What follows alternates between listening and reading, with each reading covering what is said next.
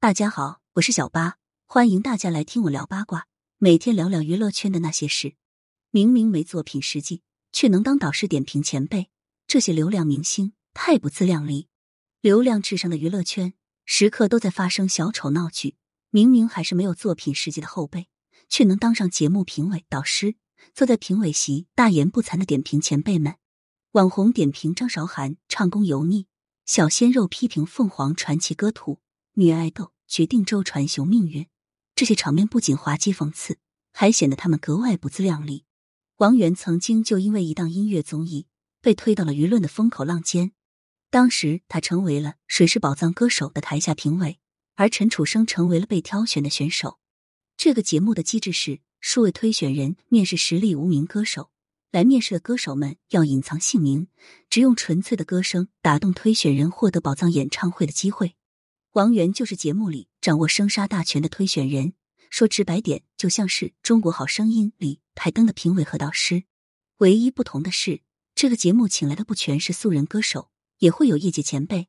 王源也并不是《好声音》里那些有资历、有作品的音乐人，所以节目里就出现了这么戏剧的一幕：王源坐在评委席摆起了导师谱，陈楚生、江美琪等乐坛前辈成了被他点评的选手。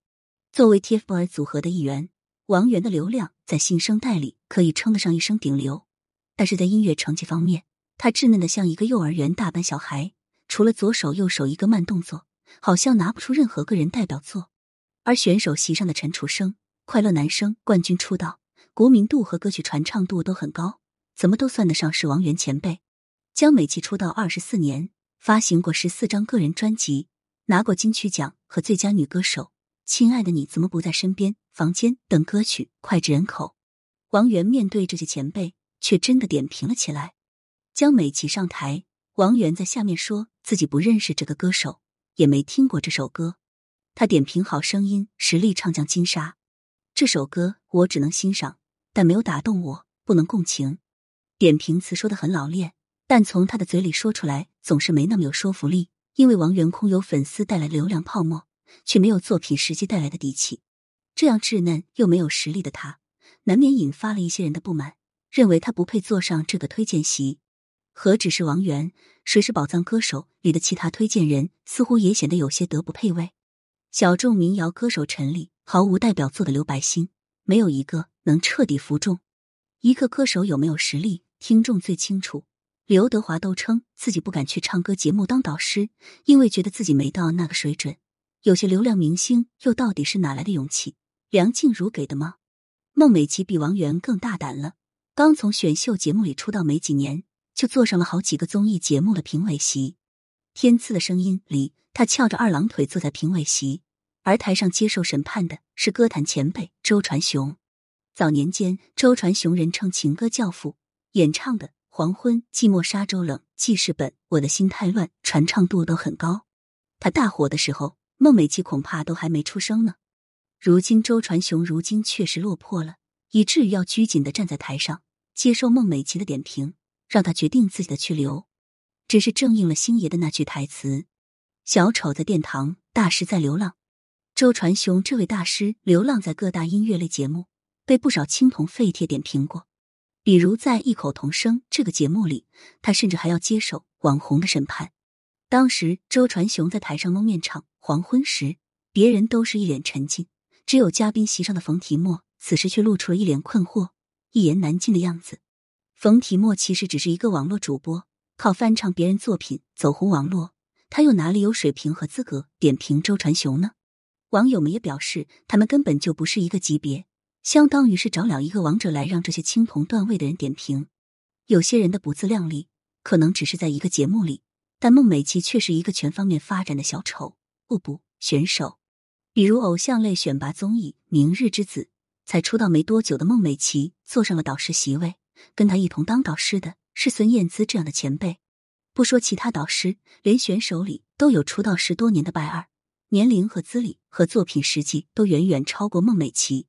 拜二上场的时候，资历浅薄的毛不易还保持谦逊态度，还称他们为老师。而孟美岐在拜二上场前后，一直表情严肃的观看表演。好像真有什么建议的经验要传授。孟美岐不光点评唱跳，还兼职演技导师，毫无自知之明的教人演戏。不光要教别人唱歌，孟美岐还要教别人演戏，用木头演技表演出毫无变化的绝望眼神和深情眼神。这一副他很懂演戏的样子，差点让观众以为他真是什么老演员、演技派。实际上，他只是拿到了金扫帚奖的最令人失望女演员。坐在孟美岐身边的华晨宇也是实力半瓶水，却非要冒充资深导师的人。《明日之子》的节目上，毛不易唱歌结束后，作为导师之一的华晨宇就开始了他的犀利点评。他对毛不易说：“虽然很多人喜欢你，但是我从来没有对你抱期待。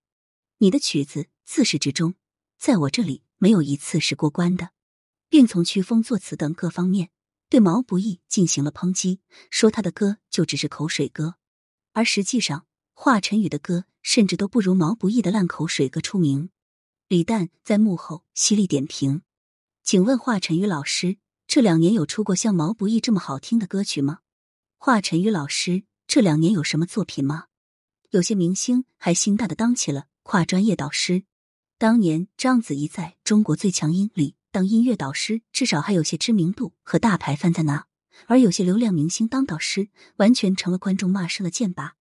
要颜值有四千年颜值，要演技有半永久颜值的鞠婧祎，加盟了国风类选秀节目《国风美少年》，成为了决定选手生死的评委。鞠婧祎既没有跟国风主题沾边，也没有相关的能力实际，所以当他站在评委时，就引发了各种抨击。